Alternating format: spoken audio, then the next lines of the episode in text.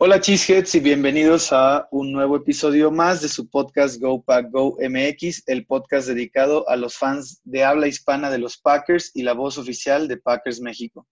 En este episodio vamos a analizar la, la previa a nuestro próximo encuentro contra los Vikings en Lambeau Field este domingo. Eh, este será nuestro segundo encuentro eh, contra ellos este año. Y para eso tenemos aquí el invitado especial que tuvimos en la semana 1 el buen Rick Sosa, que como saben es colaborador de Máximo Avance y cubre a los Vikings en México. Él vive en, Minneapolis, de donde son nuestros odiados rivales púrpuras, y es cofundador de The Purple Code, un espacio especializado en cubrir a los Vikings tanto en inglés como en español. Bienvenido nuevamente, Rick. ¿Cómo estás? Hola, buenas noches, eh, Luis. Eh, muchas gracias por la invitación y siempre un gusto eh, para mí estar aquí contigo eh, platicando de fútbol americano y obviamente pues un partido que nos apasiona mucho, eh, que ya se viene el domingo entre Green Bay enfrentándose a Minnesota y, y, bueno, listos aquí para, para platicarlo. Perfecto, Rick. Muchas gracias nuevamente por aceptar esta invitación. Para nosotros también es un gusto tenerte aquí y pues tener información de, de primera mano, ¿no? De un insider como tú que está allá. Eh, antes de comenzar con esta previa, Rick, quisiera hablar un poco acerca de la victoria de la semana pasada de los Packers contra los Texans. Y ya que los Vikings tuvieron semana bye, eh, descansaron la semana pasada, em, ¿tuviste oportunidad de, ver el juego, Rick? ¿Cuáles fueron tus impresiones de este juego? Sí, eh, como lo comentas, eh, Vikingos descansó, entonces aquí en el área metropolitana de, Minneapolis, eh, el partido que se transmitió en señal abierta fue el de Green Bay visitando a Tejanos y sí tuve la oportunidad de ver pues varios lapsos del partido. Sí, creo que Packers pues domina a un equipo de Tejanos que bueno, sabemos tiene muchos problemas eh, bueno, ya quizás internos no tanto, porque ya se despidió al coach O'Brien, que traía pues ahí algo de, situaciones con varios jugadores. Pero igual creo que, creo que Houston pues eh, es un equipo que quedó muy debilitado con el intercambio de DeAndre Hopkins allá a Arizona y, obviamente David Johnson no, no, les ha dado ese, ese potencial que ellos esperaban.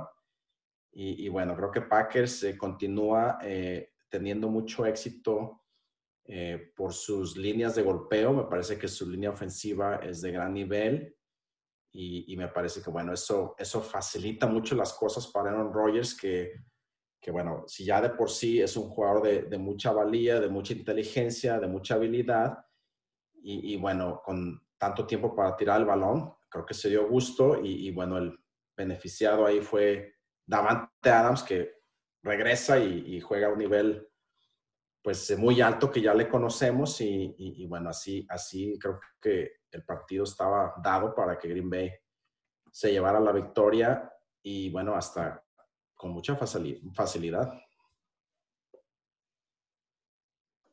Realmente poco que analizar, ¿verdad, Rick? Con, cuando la victoria realmente fue, pues, contundente, digamos, no, no hubo un momento en el que se viera en peligro Green Bay, realmente. No, para nada. Creo que, creo que Packers se lleva el partido de principio a fin y, bueno, recupera esa, esa, confianza que había perdido después de haber visitado Tampa Bay. Y, bueno, eh, pues con la caída de Chicago, eh, pues se afianza más en el liderato de la división y, y, ahora en este partido divisional que viene el domingo, pues tiene la oportunidad de continuar en la cima y, seguir afianzándose en la conferencia. De acuerdo. Eh, brevemente voy a dar yo una mis impresiones de esta victoria contra los Texans, eh, si me lo permites, Rick.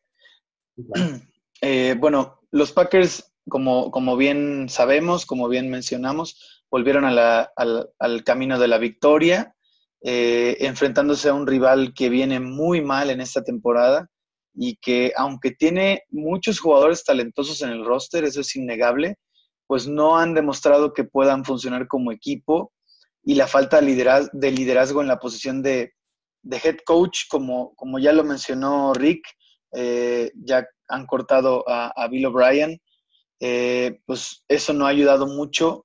Con, todo respeto al trabajo de Romeo Crenel, que es un coach muy bueno, con una gran trayectoria en la NFL, que tiene muchos, muchos años de ser un buen coach, pues no, no lo veo como una solución en el corto ni en el mediano plazo para los, para los Texans. Eh, volviendo a los Packers, bueno, yo creo que los Packers llegaron como favoritos al juego después de haber sido exhibidos contra los Bucks, pero esta vez volvieron a lucir como una máquina ofensiva muy eficiente y por momentos imparable. Perdón.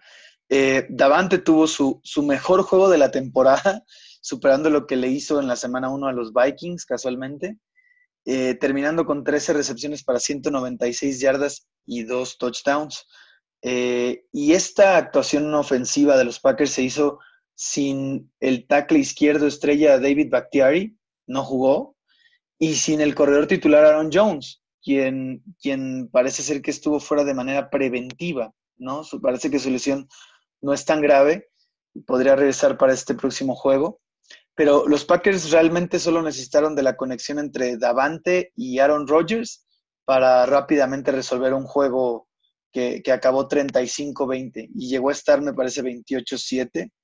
Entonces, bueno, ahí yo destaco del lado ofensivo a quien reemplazó a Bakhtiari, que fue Billy Turner, nuestro habitual tackle derecho, que tuvo un excelente juego ahora del lado izquierdo. Eh, no permitió ningún sack, permitió creo que solo una presión y creo que eso no es poca cosa, tomando en cuenta que se enfrentaron a, a JJ Watt y a Whitney Merciless.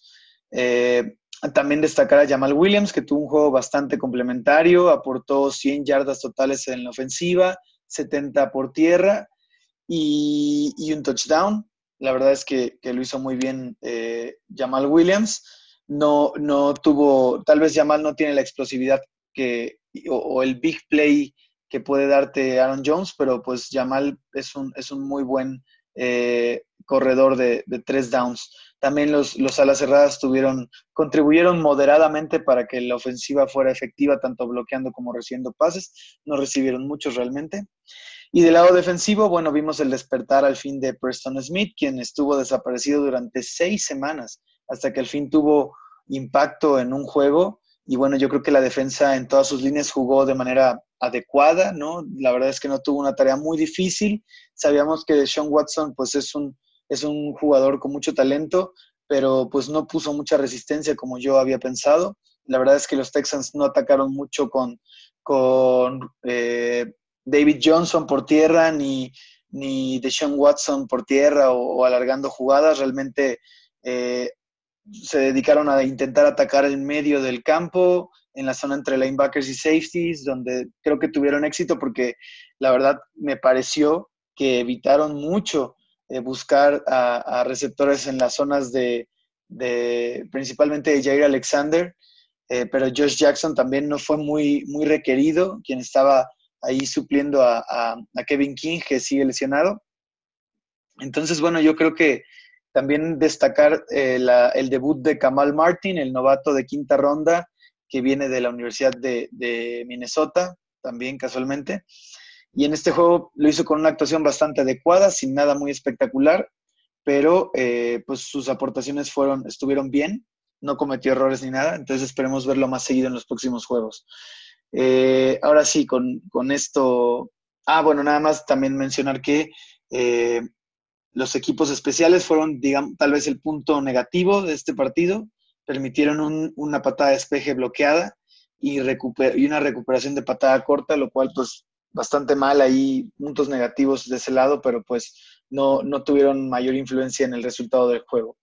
Entonces ahora sí, ya, ya habiendo dado mis impresiones del juego anterior contra los Texans, vamos de lleno al análisis previo a este próximo partido contra los Vikings, Rick. Eh, estaba revisando, Rick, la, nuestra plática previa a la semana 1, la charla que tuvimos ahí bastante buena, y me doy cuenta de, muchas cosas que lucen diferentes hoy, ¿no? Cómo, cómo han cambiado las cosas en estas semanas con respecto a los Vikings. Y, y hay una opinión popular allá afuera, mucho se ha dicho, de que los Vikings han tirado la toalla en esta temporada y van por picks casi en modo reconstrucción. Entiendo que Rick Spielman lo ha negado, pero ¿tú compartes esa idea? Porque sus acciones hablan más que sus palabras. Yo, yo quisiera saber qué, idea tienes tú, Rick. No, ya, ya estando eh, con un ganado y cinco perdidos, eh, ya es más que obvio que el equipo ya tiró la toalla en la temporada 2020, aunque Rick Spielman diga lo contrario, o, quizá los mismos jugadores, porque no, no, pueden, no pueden decir que, que ya se tiró la toalla en, el 20, 25 de octubre, porque eso no, no se vería bien.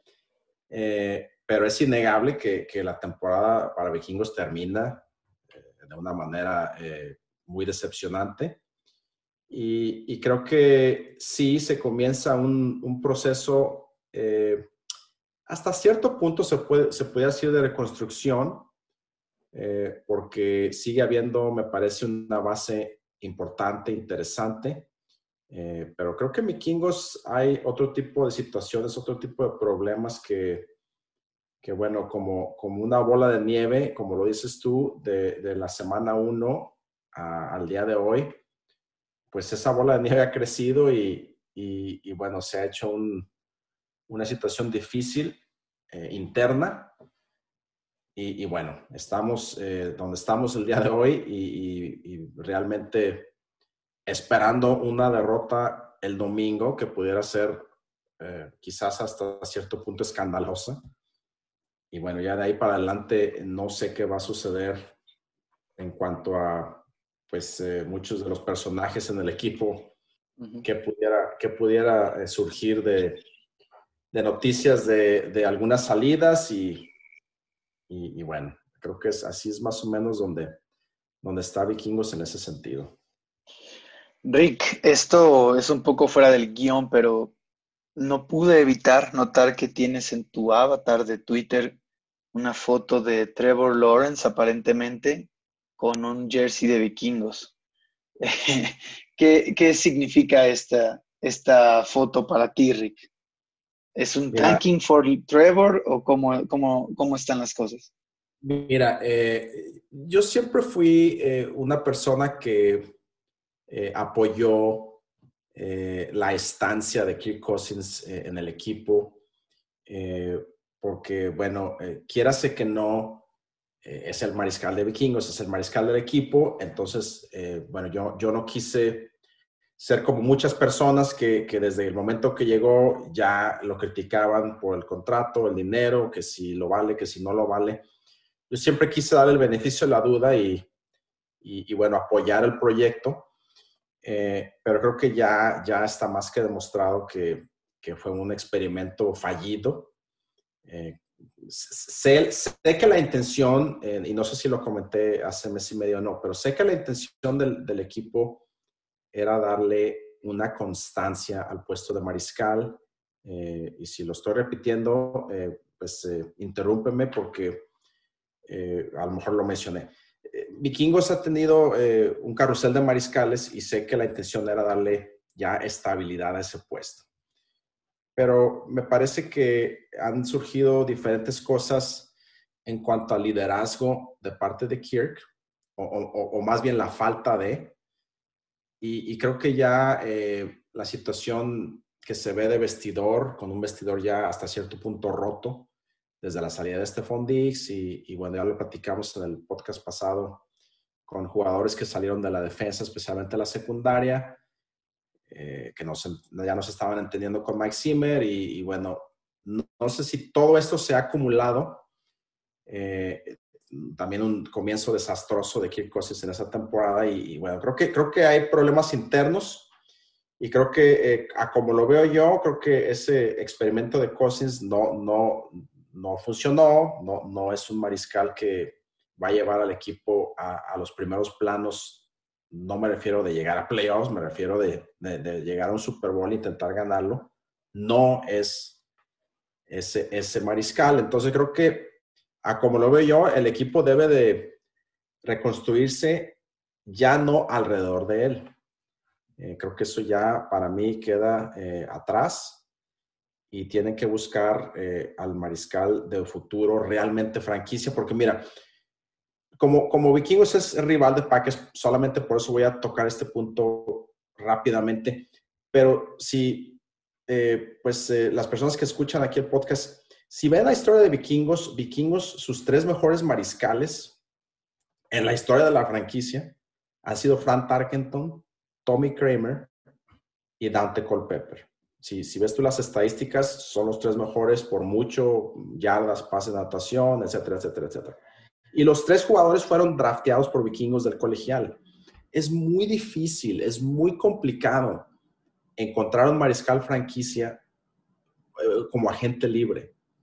No quiero decir que no suceda, o sea, Drew Brees fue un agente libre que llegó a Nueva Orleans y se convirtió en un mariscal eh, legendario con, Santos pero es muy difícil, es demasiado difícil. Es más probable que, que encuentres a tu mariscal franquicia si lo tomas desde el colegial. Y, bueno, Vikingos intentó eh, tomando a, a, un agente libre en Kirkosis, no resultó. Y creo que ahora eh, debe de apostar, bueno, pongo a Trevor Lawrence en la fotografía porque, porque es, es, el más codiciado por todos. Pero hay algunos otros nombres en, en esta clase que viene el 2021 que, que me parece son interesantes y, creo que Vikingos ya debe de estar eh, enfocado a eso y, y, bueno, ya dejar, dejar por un lado ese, ese pensamiento de, de, cosas. Muy interesante.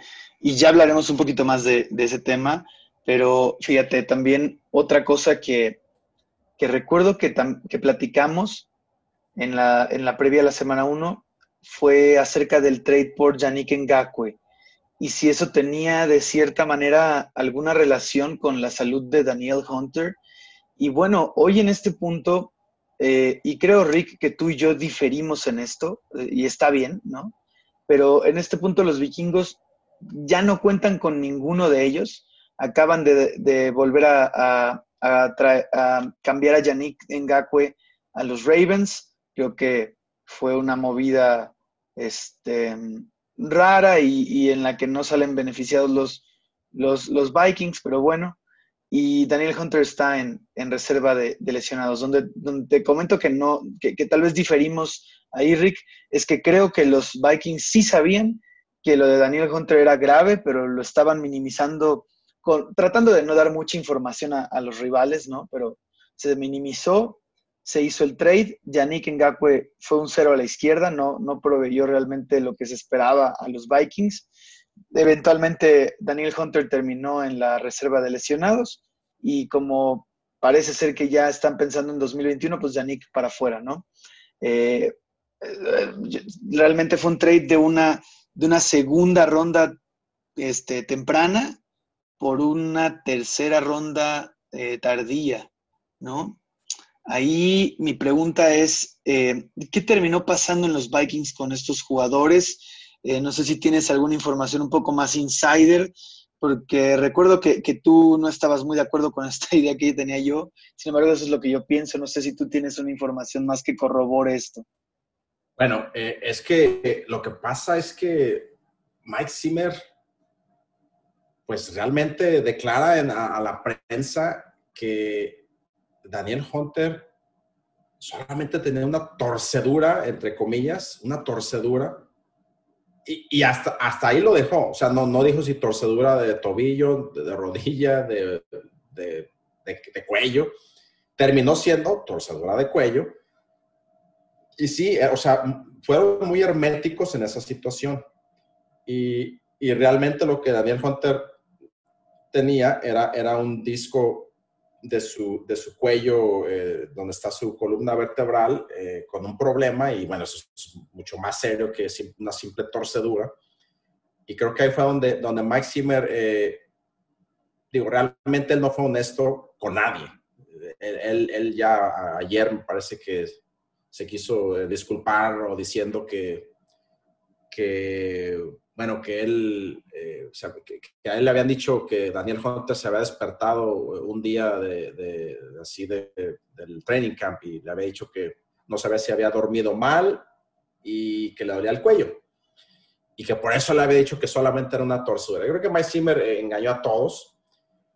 Y bueno, y Vikingos trae a Yannick Ngakwe, que por cierto, fue de lo mejor que tuvo Vikingos en, los primeros seis partidos. Eh, Yannick Ngakwe termina con, con, cinco capturas y no sé si fueron entre 15 y 20 presiones. Eh, fue, fue el mejor defensivo de, Vikingos. Por eso más, eh, pues sorprendía que, que lo, lo, lo, lo intercambiaran a Baltimore. Pero, mira, lo que, lo que yo te puedo decir es que Yannick Ngakwe salió de Jacksonville, eh, en donde, según se tiene entendido, era una situación de vestidor y de institucional difícil, y por eso muchos jugadores querían salir de ahí, incluyendo él. Y él llega a Vikingos pensando que está llegando a una mejor situación. Y creo que él se da cuenta que no es así. Se da cuenta que, salió de, una situación difícil en Jacksonville para llegar a otro lugar con otra situación difícil de vestidor, de ambiente.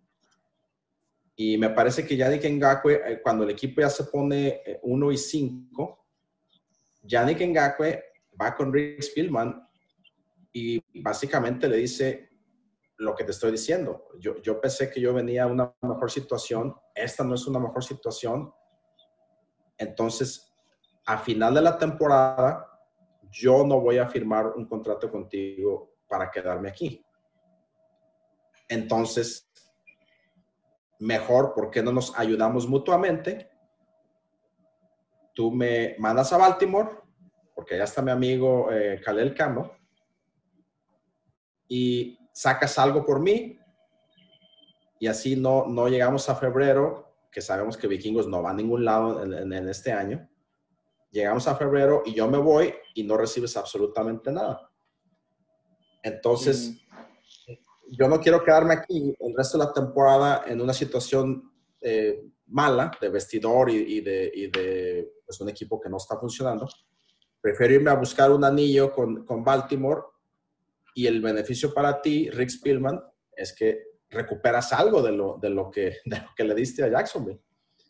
Eso fue lo que sucede. Entonces, Rick Spielman eh, no tiene otra opción más que, más que intercambiarlo y, pierde una ronda, se va de una segunda a una tercera, pero cuando menos no se queda con las manos vacías.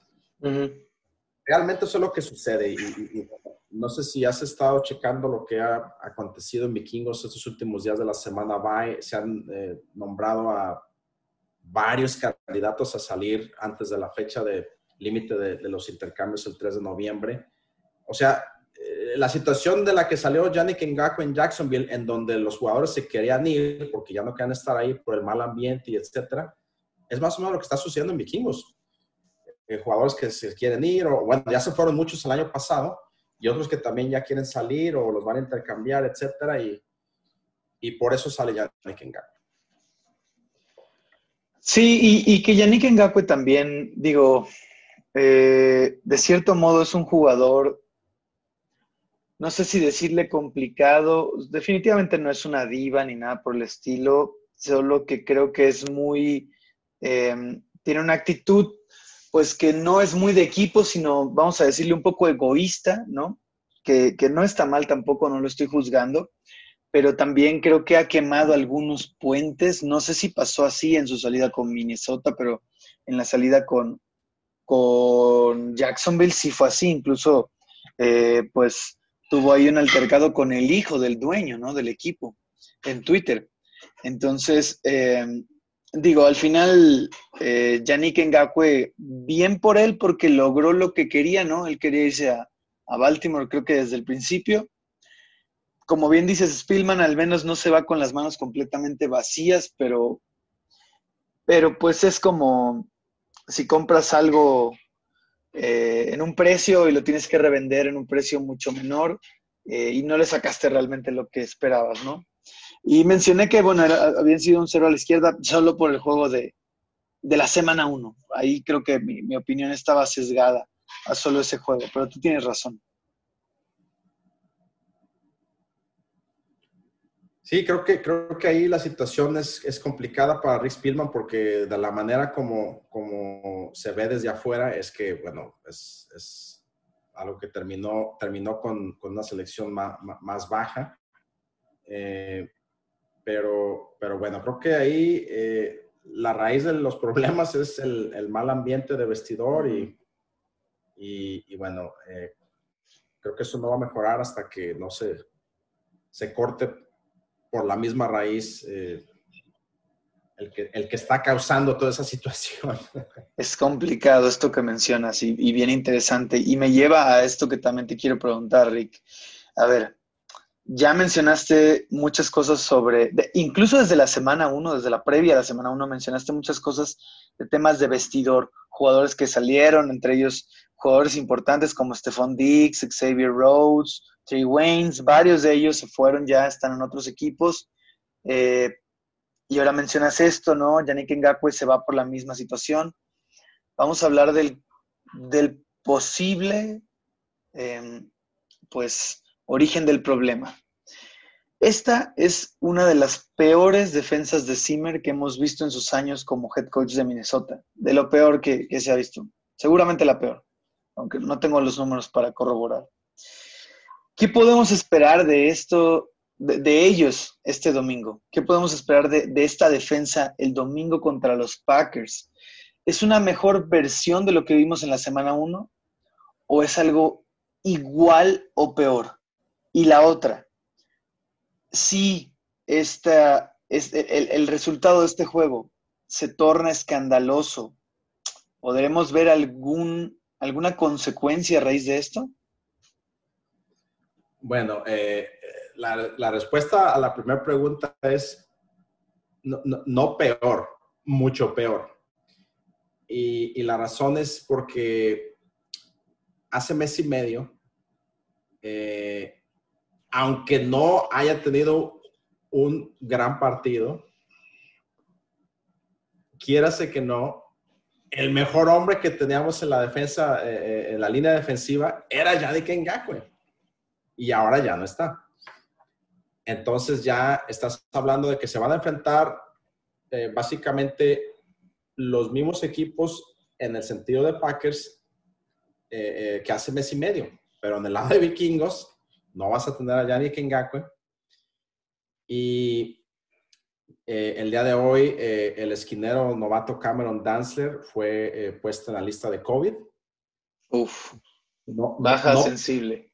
No, no, porque él tenga COVID, pero un familiar que vino de, de, visita aquí a Minnesota, eh, ahora en el, en el bye week, eh, un amigo del familiar, o, bueno, creo que era como la tercera persona que, que, que estaba, estaba, con el COVID, pero Dancer tuvo que decir que, que estuvo eh, cerca de una persona, de un tercero, y etcétera, etcétera. Bueno, acabó en la lista de COVID.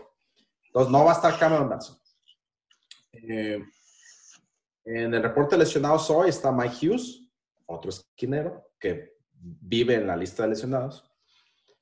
Y también Holton Hill, eh, que está lesionado de un pie, otro esquinero.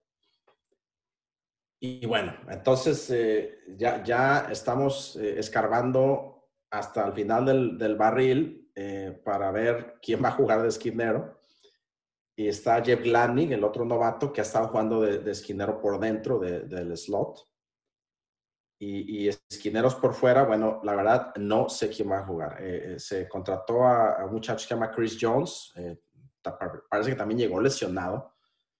Y, bueno, está Mark Sales, un jugador que está en la liga canadiense. Bueno, para no ser el, cuento más largo, si la defensa secundaria se vio muy mal hace mes y medio, en casa, bueno, pues ahora estás hablando un, una defensa que, bueno, así te lo, te lo resumo. No sé quién va a jugar por afuera en los esquineros de vikingos.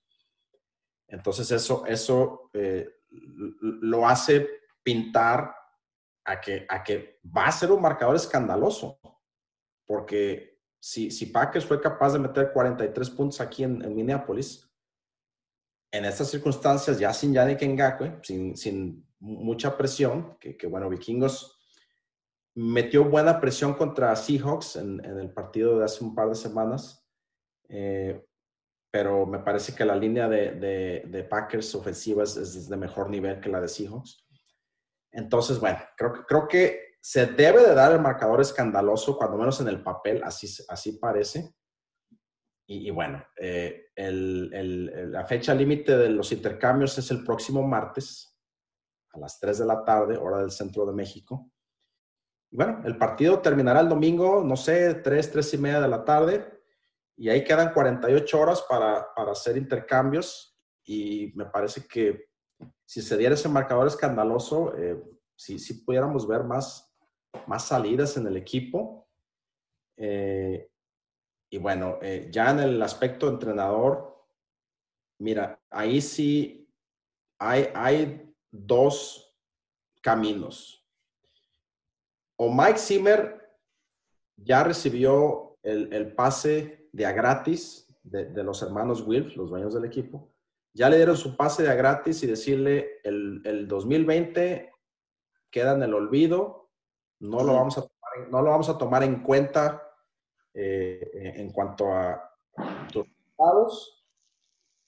Y así te va, y si te vas 1 y 15, no hay ningún problema, tú continúas.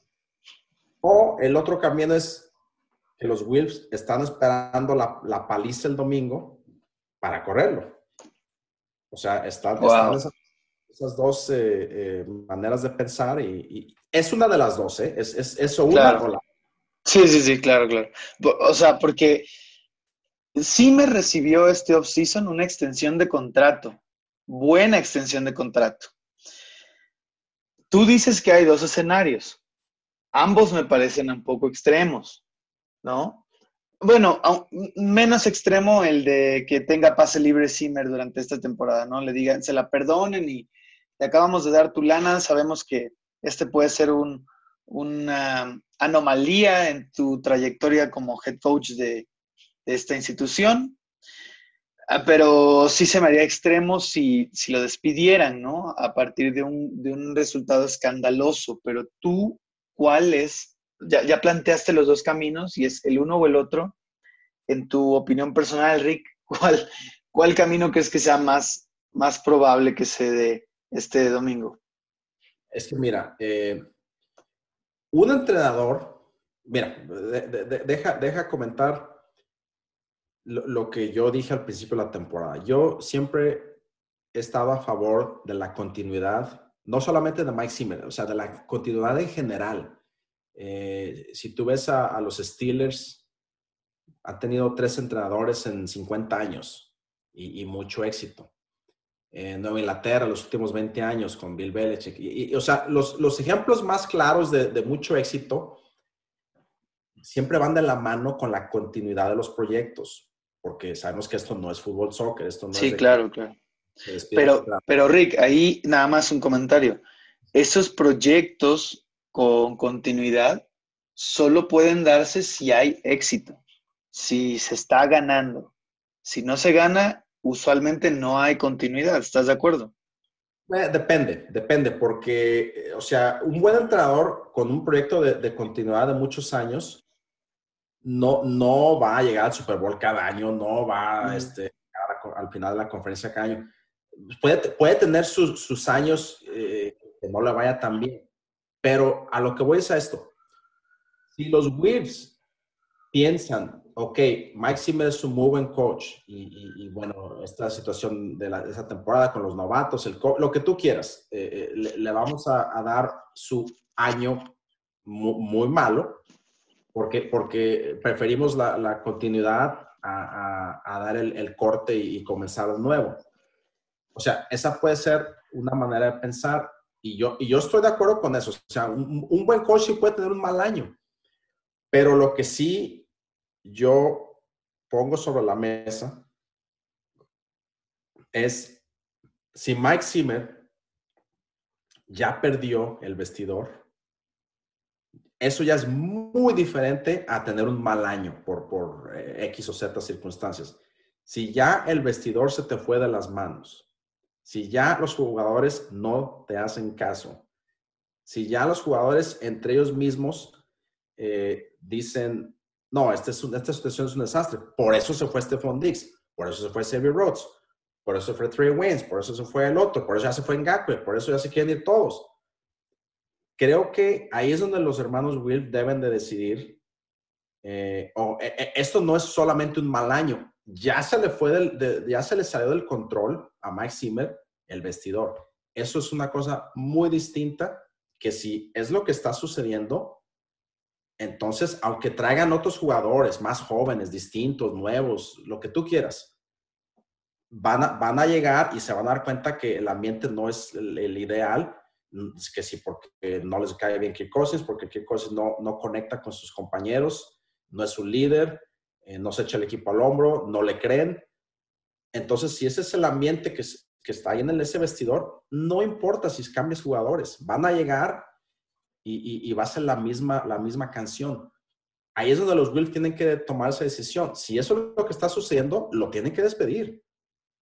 Porque, porque eh, no importa si, si jugadores son nuevos el del 2021, no, esa situación puede ser que ya no cambie. Que vemos lo que está sucediendo en, Dallas con, con, con, el coach que era antes de Packers, Mike McCarthy. Bueno, ya hasta los mismos jugadores lo echaron de cabeza la semana pasada. O sea, si, una situación parecida está sucediendo en Vikingos y por eso el equipo sale y, pierde con marcadores escandalosos o jugando de una manera, eh, bueno, vergonzosa, eso ya es muy distinto. Y, creo que eso es lo que debe determinar cuál de los dos caminos seguir. son, son unos muy buenos argumentos que pones sobre la mesa, Rick, porque tienes toda la razón ahí más allá, porque primero que nada, estamos asumiendo ya, tú y yo, estamos asumiendo que el domingo va a haber un marcador escandaloso. Y puede que no sea así, puede que sea un juego cerrado incluso. Son juegos divisionales, los vikingos le juegan a tope a, Green Bay siempre y Green Bay también a vikingos. Eh, tal vez el juego anterior, pues fue, senta un precedente, pero no necesariamente tiene que ser eh, un mismo resultado igual, ¿no? Ahí, eh, partiendo de esa base, estamos queriendo sacar conclusiones, pero creo que más que eh, decisiones tomadas a partir de un, de un del resultado de un marcador escandaloso, más bien es eso, ¿no? Algo más profundo, es analizar si si Zimmer ya perdió el respeto de sus jugadores, si Zimmer ya no tiene control sobre el vestidor, si el liderazgo de Zimmer ya es cuestionado, eh, son más factores que llevarían a la decisión del despido de Zimmer, que se ve complejo por este tema contractual, ¿no? Pero, pero bueno, no, no está descartado por todo lo que comentas. Es correcto. Creo, creo que eh, así, así te lo digo Creo que si Mike Zimmer no hubiera recibido su extensión, creo que lo hubieran despedido hace un par de domingos después del partido contra Atlanta. Creo que la, única, la única razón por la que no lo despidieron es porque tiene ese contrato. Ese... Pero Rick, si le dieron ese contrato es porque confían en él, ¿no? También. Bueno, e, es posible que, que los hermanos Wilf no estaban al tanto de lo que está sucediendo en el vestidor. Es posible. Es posible. Sí. Y bueno, ahora, cambiando a alguien, eh, cambiando de tema, a otro que también eh, recibió una extensión de contrato este offseason y que en mi percepción ha sido un absoluto ladrón en Minnesota. Eh, y, de hecho, como, como fan de, de, los Packers, no podría estar yo más feliz de que de que haya recibido esa extensión de contrato, pero tú ya lo mencionaste previamente, ¿no? Al inicio de, este análisis. Eh, Kirk Cousins, para los fans de los Vikings, ¿qué, están esperando de él en este punto? Así ya de plano, ¿qué, expectativa tienen? Bueno, es que, es que, mira, quiero eh, comenzar mi comentario eh, primero diciendo que lo que voy a decir es completamente apegado al campo de juego, no a la persona. Eh, Kirk Cousins, eh, como persona, es un, es un, buen muchacho, es, es eh, de muy buenos valores, es, una, es una muy buena persona. me refiero afuera del campo de, de, juego. Ya en lo que se refiere al campo de juego, en el equipo, eh, creo que Kirk Cousins no a propósito, no porque él lo esté haciendo a propósito, pero creo que Kirk Cousins es la manzana de la discordia en ese vestidor.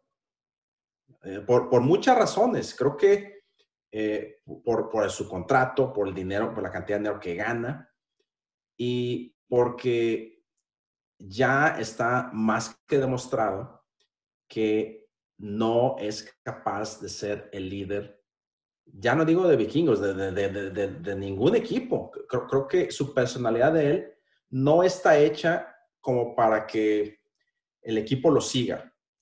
Eh, tiene mucha dificultad en establecer eh, conexiones eh, personales a nivel más personal con sus compañeros.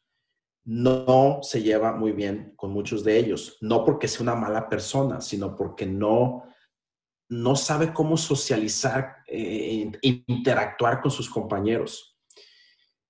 Entonces, si a eso le, añades la situación de su contrato y la situación de que, eh, bueno, no, no, no tiene ese liderazgo a la hora de los momentos difíciles en los partidos, llámese lunes por la noche, lo que tú quieras. Eh, o sea, si, si tú has jugado algún deporte eh, en nivel eh, más o menos, aunque sea Mateo, pero más o menos de buen nivel, y, y, has jugado en, en, lo que es un deporte en equipo, así te das cuenta, a veces, a veces tienes compañeros en, tu equipo en, los que, bueno, son, tienen una personalidad distinta y, no, y no comulgas, bueno, más bien él no comulga con, con, la mayoría de los compañeros. Eso es lo que está sucediendo en Vikingos. Creo que, creo que Kirk Cousins eh, si tú ves los partidos de vikingos, antes de comenzar el partido, el año pasado lo quisieron meter como que era el que daba el, discurso al principio a todo el, grupo y vamos para acá y vamos para allá y, se veía que le costaba muchísimo trabajo y, realmente no, no, no, no, motivaba, no motivaba a nadie. Bueno, al punto de que ya no los, no los dice él, o sea, los dice ya cualquier otro y él está casi hasta el final del, del, círculo de, de, jugadores. O sea, yo lo he visto muchísimas veces. Eh, más recientemente en Indianápolis, otro, otros detalles que me llaman mucho, mucho, la atención, yo estuve ahí en Indianápolis y estaba el grupo unido y, ya ni recuerdo quién era el que estaba hablándole a todo el grupo en el centro y qué cosas eran los que estaba hasta afuera. O sea, estás hablando el, el mariscal, el mejor pagado, es, era, estaba parado como que si fuera un jugador de equipos especiales, hasta afuera del círculo. O sea, ya en, resumen, eh, ya olvídate del campo, de las intercepciones o, que las buenas estadísticas eh, o los pases de anotación o lo que tú quieras. Es un jugador que, ha partido el vestidor en vikingos, lo repito, quizás no a propósito, no porque él haya llegado a, causar problemas, sino que simple y sencillamente no conecta con sus compañeros y termina por, eh, pues, no sé, hasta cierto punto cayéndoles mal. Y por eso sale Stephon Diggs. Por eso sale Stephon Diggs. Stephon Diggs sale en el mejor año de su carrera, porque, porque el 2019 fue el mejor año de Stephon Diggs en su carrera profesional y se quiere del equipo. O sea, eso no tiene ningún sentido.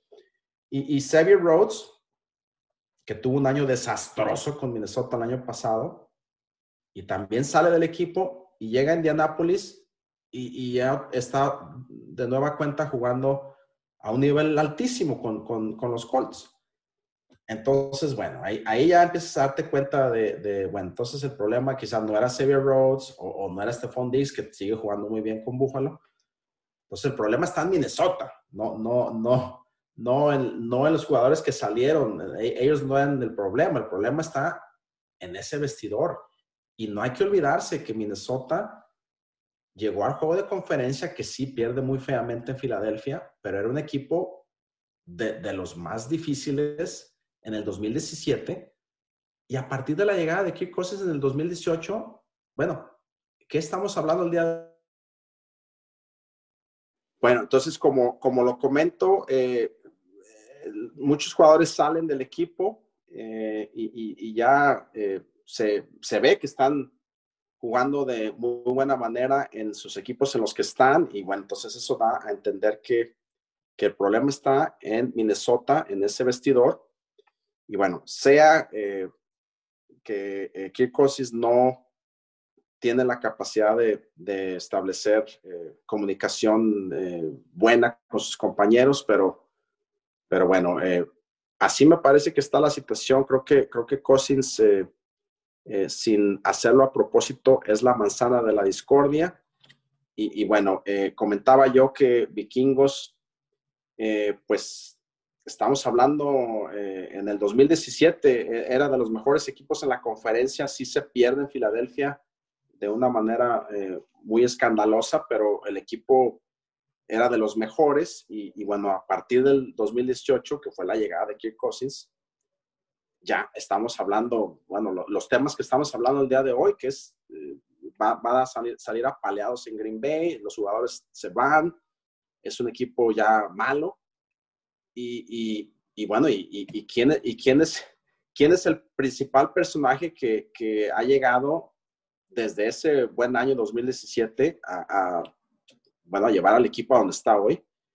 Y todo apunta a Kirk Cousins, por eso bueno, esa extensión que se le da a él y al mismo Mike Zimmer, eh, yo quiero creer que los hermanos Wilf no estaban al tanto de, esta situación y, más bien los tuvieron en la oscuridad a propósito. Y, bueno, y ahora pues están con las manos atadas con, los dos, con Mike Zimmer y con Kirk Cousins y también con Rich Spielman, que recibió un contrato nuevo. Y bueno, así está la situación en Vikingos. Creo que es una situación muy difícil. Y, bueno, creo que no va a mejorar mientras la manzana de la discordia siga ahí en el vestidor. Ok.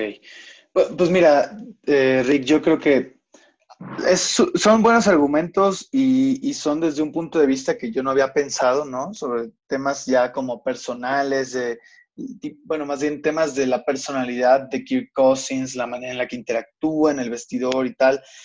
Pero, ¿sabes, Rick? Yo, yo creo que se está, en, tu argumento, no sé si, si nada más quisiste darle más foco a esa parte de Kirk Cousins o, o si definitivamente estás dejándolo de lado, pero yo veo importante mencionar que el performance de Kirk Cousins puede ser la raíz del problema también. Eh, para mí, al menos en, en, en, mi manera de verlo, Kirk Cousins no es el nivel de coreback que, que le están pagando ser y, es un tipo irregular, no digo que sea malo, pero es un tipo muy irregular. Y, yo creo que si fuera un tipo que constantemente te da buenos juegos, el tema de la manera en la que conecta con los demás o interactúa o sus cualidades de liderazgo podrían pasarse por alto.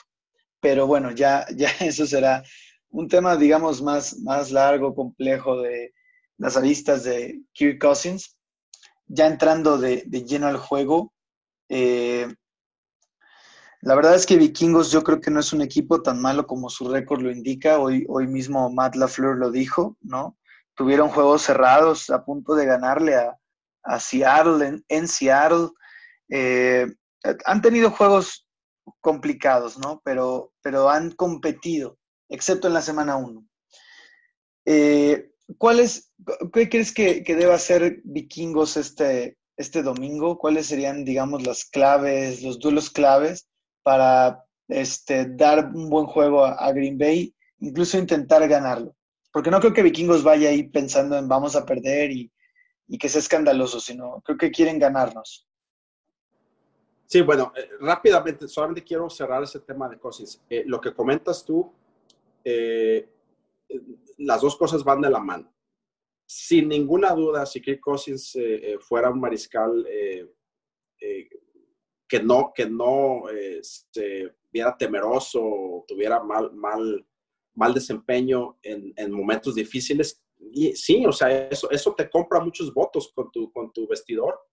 Y, obviamente, aunque no sea tu mejor amigo, se lo pasas por alto, sin ninguna duda. Creo que las dos cosas van conectadas a la mano. O sea, no, no conectas con él y aparte hace errores, pues entonces... Que te cuestan los juegos, pues claro. Te cuestan los juegos, entonces más, más el, problema se hace más grande. De acuerdo. Eh, volviendo a lo de vikingos, Bueno, realmente eh, no se compitió contra Packers. Tampoco se compitió en Indianapolis. Y menos se compitió eh, contra Atlanta. Entonces, eh, creo que Vikingos tiene buen desempeño con Seattle y hasta cierto punto también tiene buen desempeño con Titanes. Por una razón muy específica, especialmente el juego con Seattle. Ese es un partido que se transmitió a nivel nacional, bueno, a nivel mundial por ser de primetime. Entonces es un partido que sirve de vitrina, sirve de vitrina para muchos de los que se quieren ir o muchos de los que ya están pensando en el siguiente contrato en algún otro lado. Es un partido vitrina. Por eso Vikingos tiene el partido que tiene allá en Seattle.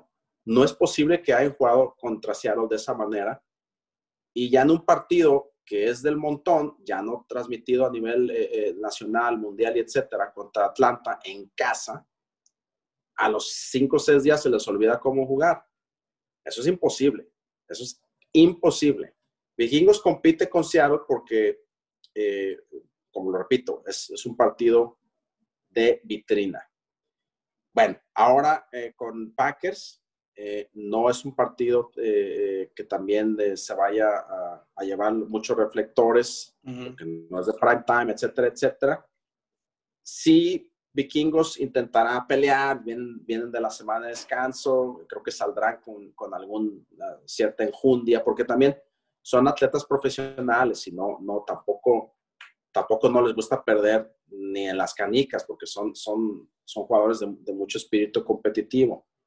Eh, o sea, sí creo que, el, equipo va a salir a intentar competir.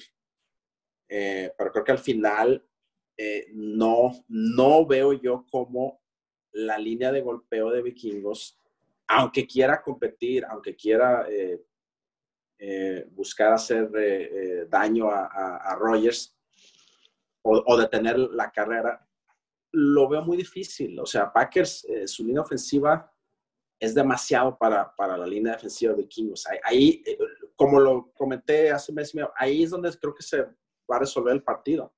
creo, que, creo que poco a poco la línea de Packers ofensiva va a avasallar a la línea defensiva de Vikingos y más si juega eh, Aaron Jones. Eh, creo que esa es la fórmula que utilizará Packers y, y, bueno, lo único que te puedo decir que Packers sí debe tener mucho cuidado pero volvemos al tema de Cousins, pero de cualquier manera. Eh, Justin Jefferson, creo que Justin Jefferson es un jugador muy peligroso, es un jugador que está acostumbrado al éxito de LSU y es un jugador que no sabe de grillas, no sabe eh, que si me cae mal este, me cae mal aquel, eh, no me gusta el entrenador. Justin Jefferson es un jugador que está acostumbrado a tener éxito. Y si, y si no es éxito con el equipo, que él ya lo declaró, que él quisiera que el equipo pudiera tener mejor desempeño. Él va a buscar, él va a buscar el éxito de él, porque, porque él es un ganador, es un, es un jugador que, que, que, no, no, no entiende de mediocridad, no entiende de tanking, no entiende de, problemas internos. Ese es el jugador que, que, me imagino, bueno, no sé, no sé si Jerry Alexander va va a acabar tomándolo o, se irá con Tillen. Eh, pero Justin Jefferson sí es un, es un arma eh, de mucho peligro eh, que Packers tiene que estar muy atento a él. De acuerdo. No fue nada factor en la semana 1, pero este es un Justin Jefferson diferente. Y tomando en cuenta esto que mencionas, Rick, ¿cuál, es muy concretamente, ¿no? estás, has hablado de algunos puntos importantes y quisiera que te expandas un poco más en eso. ¿Tú ves duelos claves individuales en este juego que, pudieran incluso definir el resultado? Mencionas a Justin Jefferson, ¿ves otro así? No, no, bueno, y, el de Jefferson no creo que influya en el resultado. O sea, Jefferson quizás se pudiera llevar un par de anotaciones o si tuviera un, muy buen partido. Pero, pero si Packers acaba metiendo 45 puntos, pues de, poco va a influir en el resultado pero algún otro duelo, quizá no, no que influya en el resultado, pero, pero se pudiera llamar interesante. Eh, creo que Riley Reef, el tackle izquierdo de Vikingos, está jugando a, muy buen nivel. Eh, creo que también está buscando su próximo contrato. Será interesante su duelo con, con, eh, con Sadario Smith o, no sé si los estén volteando con Preston Smith. creo, que, creo que ese será un, un duelo interesante que, que, valdrá la pena observarlo.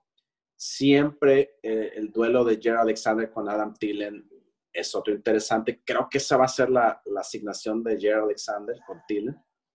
Eh, siempre es un duelo, bueno, ya se traen ganas entre, entre ellos mismos cada partido, porque siempre, siempre se, se, se busca eh, uno ganarle la jugada al otro. Son, son duelos bonitos de verlos y que, que, que cómo se desenvuelven los partidos.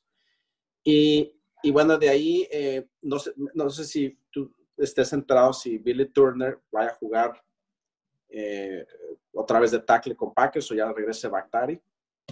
Pues mira, eh, antes de ese quería mencionarte que alguien que parece que no va a llegar otra vez a estar listo para el juego y que para muchos fans no es una gran sorpresa, pero parece que no vamos a contar con él, es Kevin King.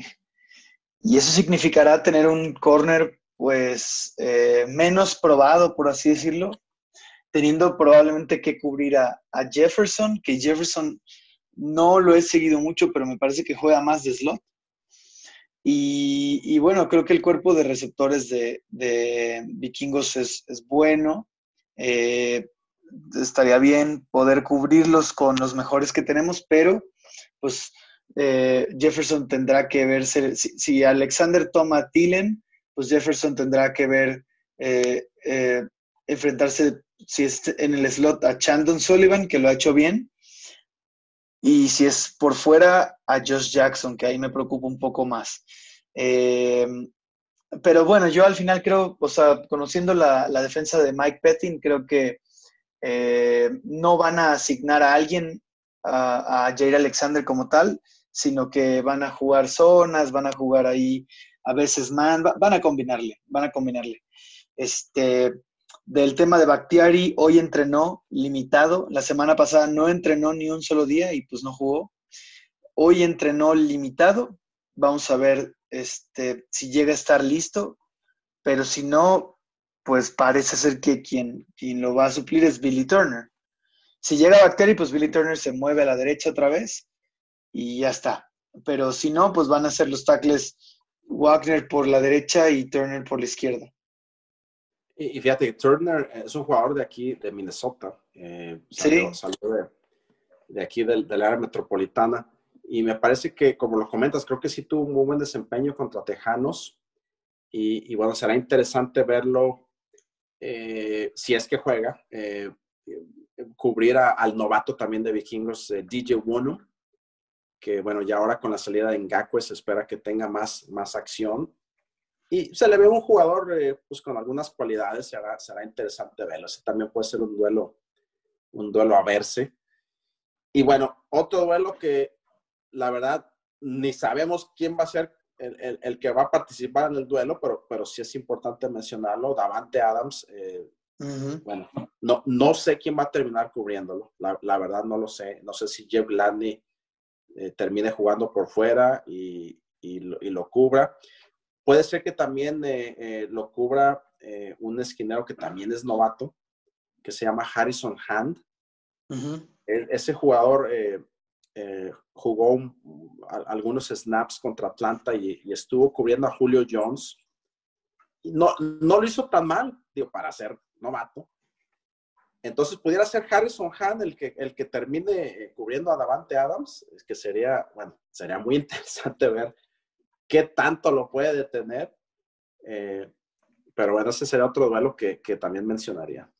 Zimmer, es un coach, digo, la defensa, como ya lo mencionamos, es la peor que yo le he visto a Zimmer desde que es head coach de Minnesota, pero no es tonto, o sea, tiene toda la vida de experiencia, ha, visto de todo, ha enfrentado a Davante antes, creo que con un, pues con más talento a su disposición, pero bueno, creo que puede trabajar con lo que tiene y yo creo que va a tratar de em, neutralizar o, disminuir lo que pueda hacerles Davante con, contra pues esta secundaria con tantas dudas, ¿no? Que realmente no, no se ve por dónde, incluso, incluso se ha visto no muy bien eh, Harrison Smith, ¿no? O sea, el, sus compañeros no le ayudan eh, para que él eh, esté en su mejor versión, yo creo. Sí, bueno, es, como si estás, pones a, un, a, una persona con una, una maestría de, de, la Universidad de, Notre Dame o de Harvard y lo pones a jugar con niños de primaria. No, está, él está completamente frustrado y, y es uno de los nombres que, que suena para, para ser intercambiado. No, no, no porque esté jugando mal, sino porque eh, creo que él mismo pudiera ir con el equipo y decir, bueno, aquí eh, yo, yo tengo 30 años, yo quiero tener la oportunidad de ganar un anillo supertazón ayúdenme, ya les, ya les di 10 años de mi, de mi, de mi carrera, eh, pues intercámbienme. Su frustración es, es evidente, eh, si tú lo ves en, en ciertas jugadas, eh, pues está como casi como de, como de niñera, está, está cuidando niños. Es preocupante, sin duda, creo que, pero, pero la verdad es que la defensa completa no la veo nada, pues es terrible. fuera de Eric Hendricks, creo, eh, todo lo demás son incógnitas. Eric Hendricks creo que... Y, bueno, Harrison Smith también se parte el lomo y lo que quieras, pero se sigue, se siguen, lo siguen, lo pueden explotar. Este, el otro corner siempre se me olvida su nombre y también es Harris, ¿no? O algo así. ¿Se Anthony Harris. Anthony Harris. Sí, también es otro que este es su último año en Minnesota, seguramente, porque está jugando con la franchise tag.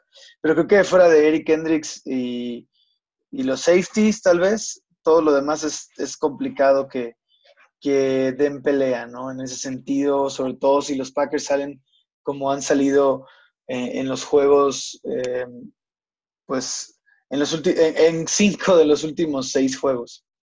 No, olvídate, 50 puntos. Casi, casi te, lo, te lo firmo. A pesar de lo que también, bueno, comentábamos antes de empezar a grabar, ¿no? el tema del clima, si podría afectar el tema del ataque aéreo. Este, a pesar de eso, si tú fueras Rogers, ¿irías con Davante sí o sí?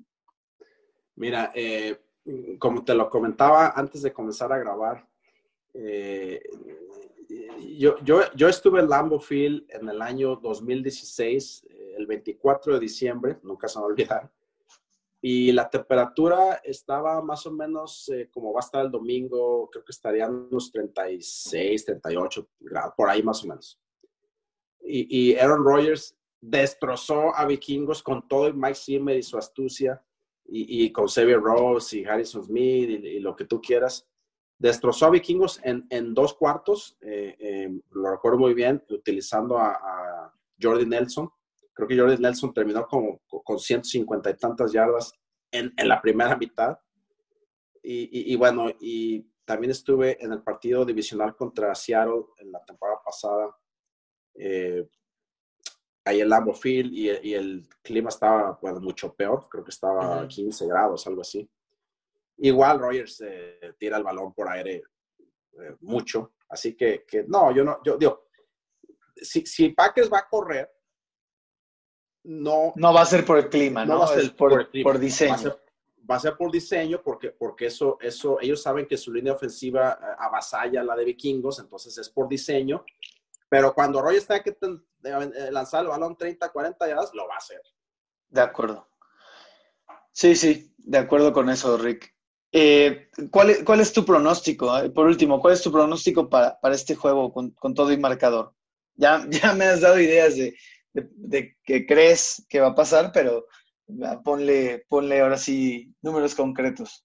Mira, eh, o sea, lo de la paliza está casi cantado, eh, pero es difícil, eh, te voy a dar un pronóstico, pero es difícil también, si yo puedo decir 45 puntos y 50, o sea, de que pudiera suceder, pero por supuesto que sí. También hay que pensar que vamos suponiendo que el partido sea pero demasiado cargado al lado de Green Bay. Y, pero, pero que se vea que se vea que Vikingos ya ni las manos metan. También, también Mal de Fleur no va a ser un tonto y no va a dejar a, Aaron Rodgers o, a quizás sus, juego, sus jugadores estelares eh, ya, ya pasadas del tercer cuarto. O sea, me explico, eh, puede ser que el marcador sea 28 a 7 y, y, vikingos no, no, ni las manos mete en el tercer cuarto. Entonces, Malefro puede sacar a jugadores del campo y el, y el partido se queda en 33-10 o una cosa así y, y, ya me voy a quedar corto de mis 45 puntos. Pero, pero si Matt LeFleur y, o Rogers dicen, bueno, esta es una oportunidad histórica de, de, darles una paliza histórica y le meten el acelerador hasta el final, entonces sí, sí, de 45 puntos, pero fácil. Pero no creo, no creo. La verdad creo que si, si, si Green Bay ya tiene el partido en la bolsa en el tercer cuarto, eh, creo que le van a bajar al acelerador.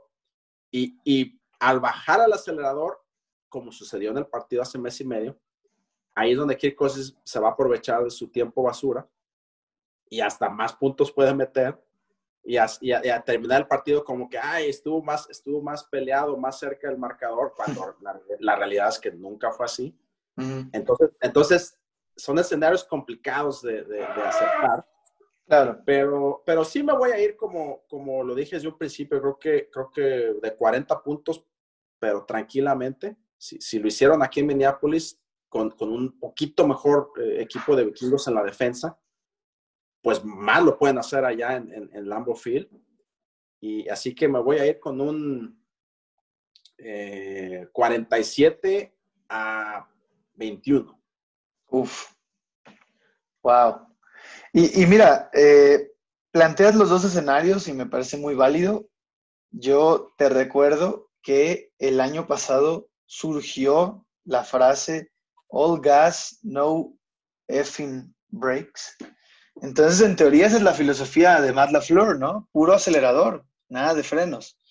Entonces, vamos, vamos planteándonos ese escenario como algo más probable, ¿no? Yo creo que si bien, si, si mucho Rogers, este, si la cosa ya está resuelta, Rogers se sienta eh, hasta el último cuarto, yo creo. Este, perdóname, hasta los últimos dos minutos, yo creo. Pero bueno, este, yo, mi pronóstico también es complicado porque no sé si, si de verdad vayan a meter tantos puntos. Yo, a mí obviamente me gustaría la paliza. Eh, no sé si está tan cantada, ya sabes, cada domingo cualquier cosa puede pasar. Pero yo, yo creo que sí, este, le voy a, le voy a meter como un 42, 28, algo así. Muchos puntos, como dices, puntos en tiempo basura también. Eh, es, el marcador que me gustaría a mí. Ya veremos qué, sucede. Fuiste muy generoso con Vikingos. no, pues mira, hay un montón de cosas, hay un montón de cosas que, tomar en cuenta y que no las tomo por, por granted, ¿no? O sea, eh, Justin Jefferson puede ser peligroso, Zimmer puede intentar ajustar algo, sacarse algo de la manga, quién sabe, ¿no? Eh, Kubiak podría intentar ahí ganarle el duelo a, Mike Pethin, que no creo que sea algo realmente muy sorprendente. Es un duelo divisional, este, las emociones están eh, pues ahí a tope, pueden ocurrir lesiones, uno nunca sabe, ¿no? Pero si las circunstancias son normales, eh, lo que me dice el antecedente es que Green Bay debería ganar tranquilo. Es correcto. Pues Rick, muchísimas gracias por tu tiempo y tu gran análisis y todo la información que, nos traes aquí del, odiado rival, ¿no? El, conocer las entrañas del vestidor, todos los problemas que, que van a estar teniendo los vikingos esta temporada y tal vez las que sigan si las cosas no cambian. Pero pues otra vez, muchísimas gracias por aceptar la invitación de platicar en este podcast, Rick. No, gracias a ti. Es siempre un gusto, eh, este, bueno, venir y, y, platicar de este deporte que tanto nos apasiona y, bueno, de, la división norte de la NFC, eh, que bueno, es nuestra conferencia y, y siempre nos gusta aquí estar con ustedes platicando. Sí, es Rick, muchas gracias. Esto, pues también para eso es, ¿no? Para compartir eh, lo que nos apasiona intercambiar puntos de vista, ideas y bueno, pues eh, nuevamente Rick, gracias y, esperemos poder platicar pronto. Eh, muchas gracias por escuchar este episodio. Si les gusta el contenido, por favor, compártanlo y suscríbanse en su plataforma de podcast favorito y nos estaremos eh, hablando en próximas semanas. Go Pack Go.